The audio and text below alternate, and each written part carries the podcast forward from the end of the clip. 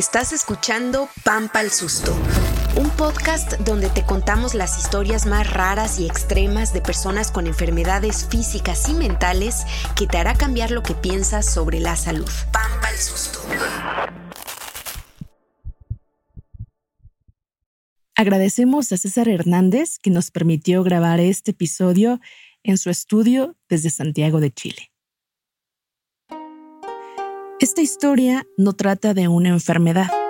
Esta es una historia de un accidente, o mejor dicho, de varios accidentes, no se sabe con exactitud cuántos, que ocurren en América del Sur sobre todo y en los que no están involucrados ni automóviles, ni maquinaria pesada, ni fenómenos naturales.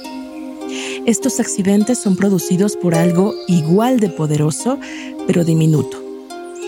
Su nombre, lonomia. Un género de orugas que se instalan y camuflan en los árboles y que con solo tocarlas pueden introducir en el cuerpo un veneno capaz de generar hemorragias letales.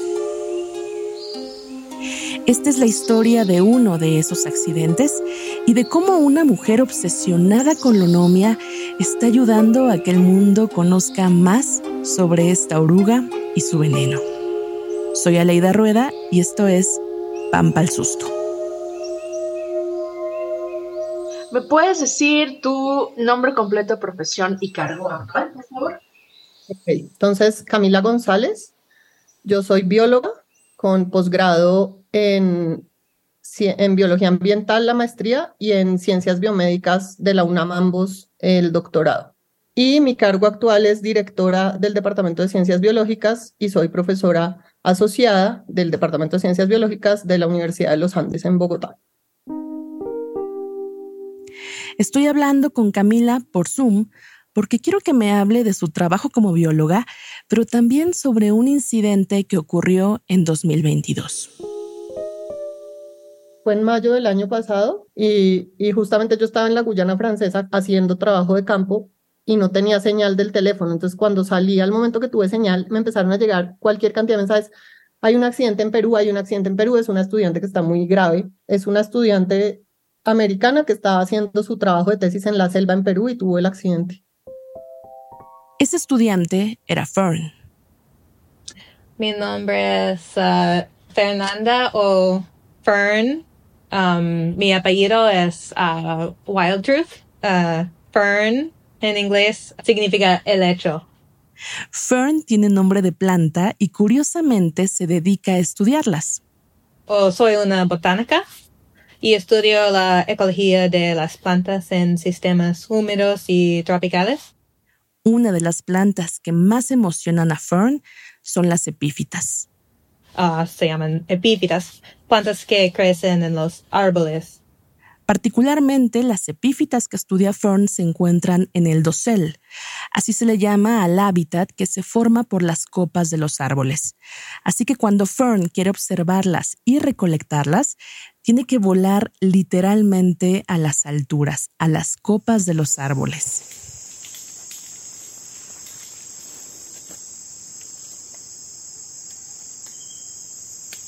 Lo que escuchamos es justo uno de esos momentos en los que Fern se monta en un arnés y sube varios metros, apoyando de vez en cuando los pies sobre el tronco del árbol. Y conforme va subiendo, toca el tronco y las hojas en busca de sus anheladas epífitas.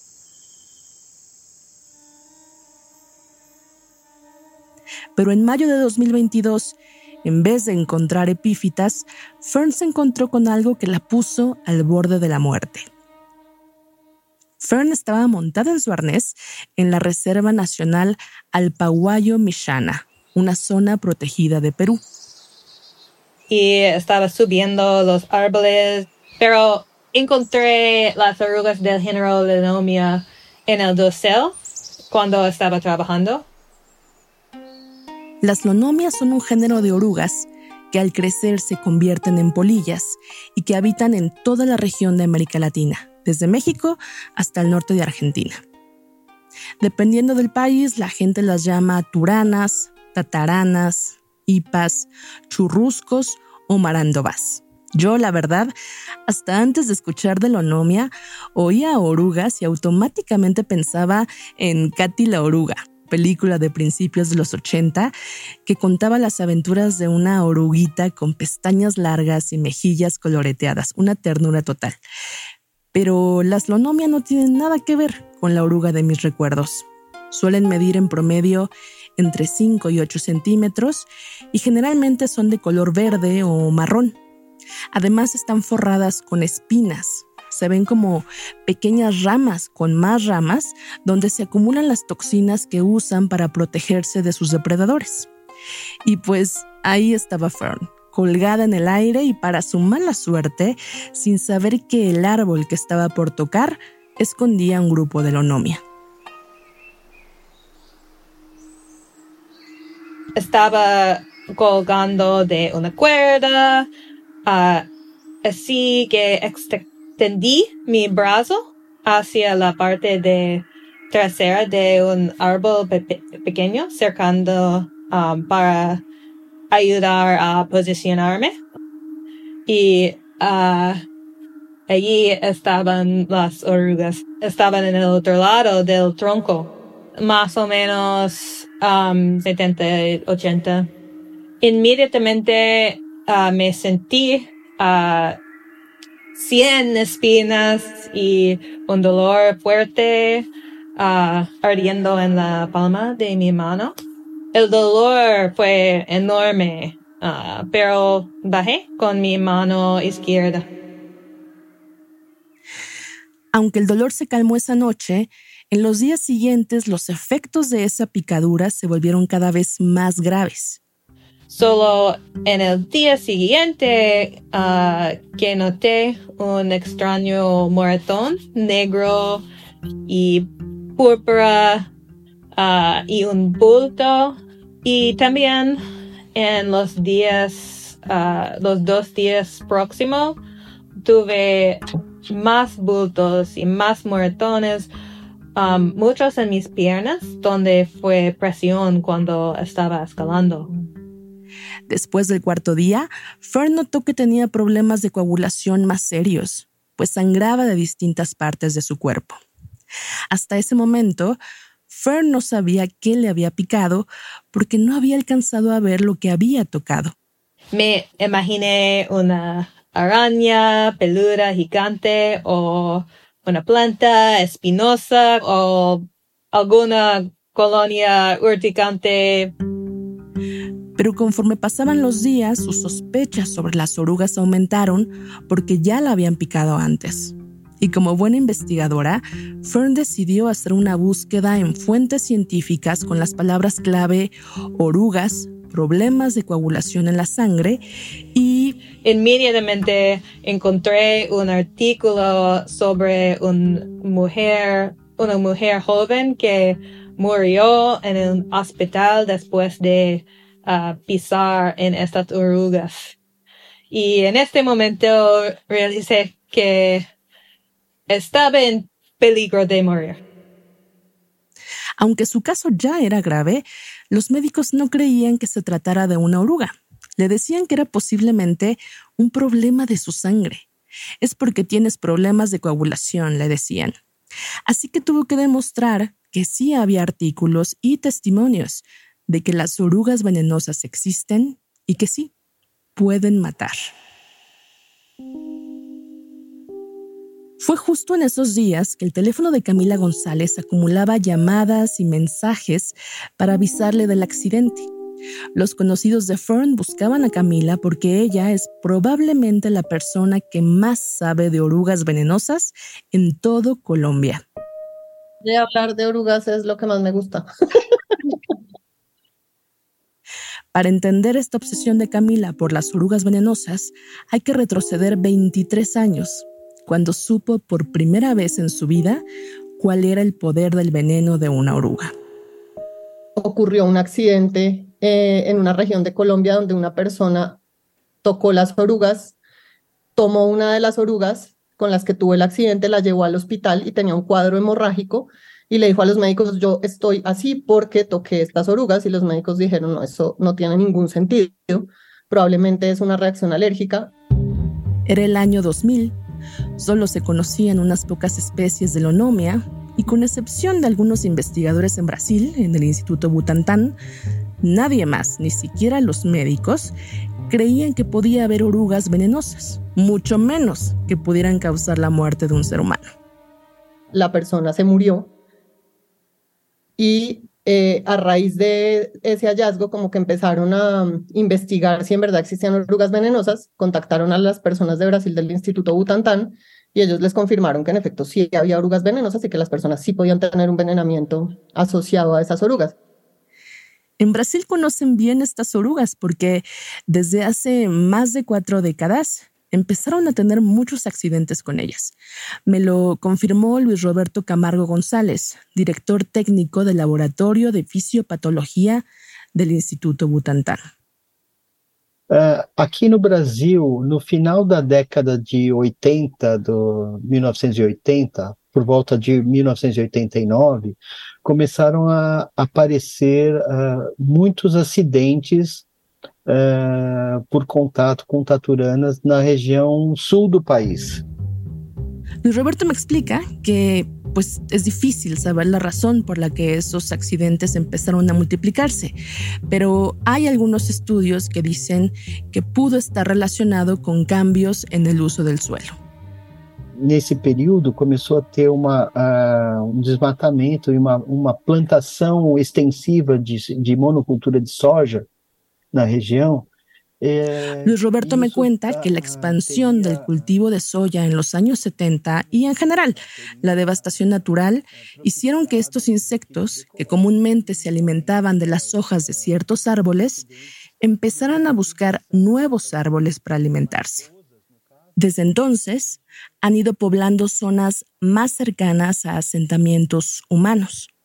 Camila me dice que esto sigue ocurriendo precisamente yo creo que fenómenos como deforestación, cambio de uso de suelo, etcétera, las está obligando y la luz, estas polillas son atraídas por la luz, entonces como que todas las condiciones de estas zonas donde haya personas van a favorecer que las polillas empiecen a volar cada vez más cerca de las viviendas. Entonces las hemos encontrado en zonas rurales, pero cerca de las viviendas de las personas o en zonas de cultivo. Desde los años 90, los investigadores del Butantán desarrollaron un antiveneno contra una de las especies más conocidas, la Lonomia oblicua. Este antiveneno se logró como funcionan otros, inyectando un poco del veneno de la oruga en caballos para que estos generaran anticuerpos. Así que el antiveneno es un suero con estos anticuerpos que bloquean la proteína del veneno que ocasiona el daño. Eso sucedió en Brasil, pero en el resto del continente, las orugas lonomia han pasado desapercibidas. Camila dice que parte de la razón es que estas orugas tienen una apariencia muy distinta a la que tienen comúnmente los animales venenosos.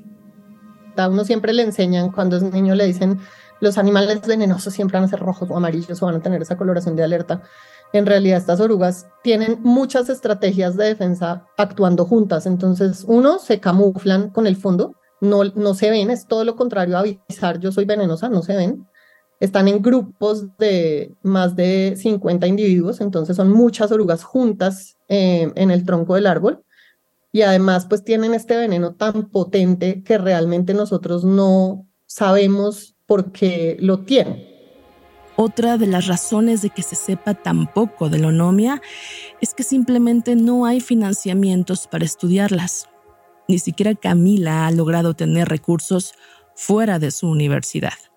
Nunca hemos conseguido financiación, que eso es algo que a mí me gusta resaltar mucho porque nosotros escribimos proyectos de investigación y no nos dan dinero porque es un tema tan absurdo, ¿no? Como que a la gente le suena como un órgano, eso no tiene ningún sentido. Entonces, yo trabajo en este tema, pero yo también trabajo en enfermedades tropicales. En enfermedades tropicales yo consigo recursos infinitos. Ya me he ganado cualquier cantidad de proyectos, aplico a las convocatorias y me los gano. Escribo proyectos de lugar rechazado, rechazado, rechazado, rechazado. Camila ha tenido poco presupuesto, pero aún así ha logrado descifrar mucho de estas orugas porque las persigue con obsesión loca cada que alguien le avisa que vio algún grupo de lonomia. A mí me dicen, hay orugas en el Casanare. Así se llama el departamento de Colombia donde ocurren la mayoría de los accidentes con estas orugas. yo agarro mi carro y me voy al Casanare y las agarro y las traigo al laboratorio porque no hay recursos. En el campo, Camila observa, por ejemplo, que durante el día las orugas se esconden camufladas en los troncos y en las noches salen a alimentarse de las hojas de los árboles. Camila cree que es justo durante las noches que debe haber algún o algunos depredadores y por eso estas orugas desarrollaron el veneno como un mecanismo de defensa. Y es por eso que estiran sus espinas como señal de alerta ante cualquier depredador. Camila sabe también que si te pica uno, eh, una de estas lonomias, es probable que solo genere un poquito de malestar, pero si son muchas, como suele suceder, la cantidad de veneno en el cuerpo puede ser mortal, porque sus proteínas cambian drásticamente la forma en la que fluye la sangre. Uno siempre tiene la sangre como en su consistencia perfecta para que circule bien, llegue oxígeno a todas partes y no se salga por ninguna parte. Esa es la consistencia perfecta de la sangre. Cuando se, empieza, se empiezan a, incluir este tipo de, de proteínas que alteran esa consistencia de la sangre, pues llevan a que el cuerpo responda tratando de compensar esas alteraciones y es algo que se llama la cascada de la coagulación y al final se consumen todos los factores de coagulación, quiere decir el cuerpo ya no tiene la capacidad de compensar otra vez la consistencia de la sangre y entonces por eso tanto el mecanismo de coagulación como el de anticoagulación llevan a unas hemorragias que terminan siendo hemorragias intracerebrales o hemorragias en otros órganos y eso es lo que causa la muerte de las personas. Eso fue lo que casi mata a Fern. Después de una semana más o menos, tuve un dolor de cabeza que ah, creció y creció hasta el dolor fue ah, bastante fuerte y la cosa fue sangrado en mi cerebro. Podría morir muy rápidamente. Me causó una hemorragia cerebral. Sí, exactamente. Aquel día del accidente de Fern, buscaban a Camila con desesperación porque necesitaban saber qué oruga la había picado. Así que unos compañeros de Fern buscaron eh, la oruga en la reserva y cuando la encontraron se la enviaron congelada al laboratorio de Camila, en Colombia. Se manda congelada porque así se preserva de mejor manera su ADN. Y cuando nos mandaron la oruga, porque nos dijeron, bueno, no tenemos ni idea qué es y no sabemos el tratamiento, cómo funciona, no podemos saber cómo responde la paciente si el tratamiento es contra otra especie. Entonces nos mandaron la, oruga aquí a Colombia, le sacamos el código de barras. Esta técnica se conoce como barcode o código de barras y consiste en extraer el ADN del tejido preservado y obtener su código de barras. Este se compara con otras secuencias de referencia que se encuentran en otras bases de datos. Y pues así, después de hacer esta comparación, Camila y su equipo se dieron cuenta de que... Es una especie nueva que no se ha descrito. Nosotros ya la habíamos encontrado en el Amazonas colombiano, ellos la tienen en el Amazonas peruano, causa un envenenamiento muy severo y no tiene nombre. Esa especie es una especie que no, no se ha nombrado. Le pregunta Fern, ¿qué se siente que unas orugas no descritas le hayan provocado el accidente más importante de su vida? Quiero ayudar a aprender más sobre esta especie. De hecho, quiere volver a Perú, a la misma reserva, a colectarlas. Tal vez puedo recolectar algunas espinas ah, para colectar el ah, veneno, para analizarlo y aprender más.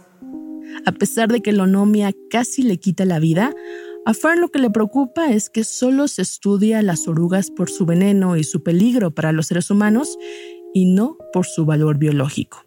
Es probable que estas orugas pueden informarnos ah, sobre la evolución y el cambio climático y muchas otras cosas. Fern tuvo suerte. Su familia y amigos gestionaron que llevaran a Perú los antivenenos contra la onomiasis desde Brasil y otro también desde Colombia, y le pusieron ambos sin saber si servirían para la lonomia que la había picado. Pero funcionaron. Después de cuatro semanas, Fern se recuperó al 100%. Tuvo suerte y tuvo apoyo. pero muchas otras personas probablemente no. Y por eso a Camila lo que más le preocupa es salvar vidas. Y para ello trabaja súper fuerte en identificar más especies de lonomia. En un artículo que acaban de publicar, Camila y sus colaboradores reportan que existen 60 especies en Centro y Suramérica, y se sospecha que al menos siete de ellas pueden provocar envenenamiento severo en seres humanos. Todo el género Lonomia se supone que tiene veneno. Todas las 60 especies en teoría deberían tener. Los accidentes solo se han reportado con muy pocas, pero eso no quiere decir que no haya más, sino que no sabemos, no hemos estudiado suficiente. Estudiarlas ayudaría, por ejemplo, a tener cifras exactas del número de accidentes que suceden en la región, sobre todo en los lugares donde ocurren con mayor frecuencia, Perú, Colombia o Venezuela, pues se piensa que esos accidentes están subestimados también serviría para que más médicos diagnostiquen estos envenenamientos rápidamente y que eviten confundirlas con otras enfermedades. Y claro, estudiarlas ayudaría a tener tratamientos que funcionen para cualquier tipo de lonomia. Pues para mí, poderle salvar la vida a una persona es súper importante, ¿cierto? Yo pienso muchísimo en la historia que hay detrás de cada muerte. La primera persona era una mujer joven que tenía hijos, eh, que vivía en esa zona del campo. Para esa familia y para ese entorno, esa persona podía ser todo su universo y toda su vida. Entonces, puede que no sea la investigación, como te decía, más taquillera, no es cierto, malaria, no vamos a reducir pues la cantidad de, de muertes por malaria, pero en todo caso es algo que causa muertes y yo creo que poder reducir o poder poder brindar tratamiento que pasemos a cero muertes, podemos tener un tratamiento que nos garantiza que nadie se va a morir por tocar una oruga, ya para mí sería un impacto enorme. Las orugas venenosas existen, no hay duda. Y lo más probable es que conforme aumente la degradación ambiental, estos insectos se acercarán cada vez más a los asentamientos humanos, sobre todo en zonas tropicales y con poco acceso a servicios de salud que los traten rápidamente. Así que la obsesión de Camila tiene sentido, me hace sentido. Es una obsesión que nos muestra que cuando se estudia el peligro, es posible prevenirlo.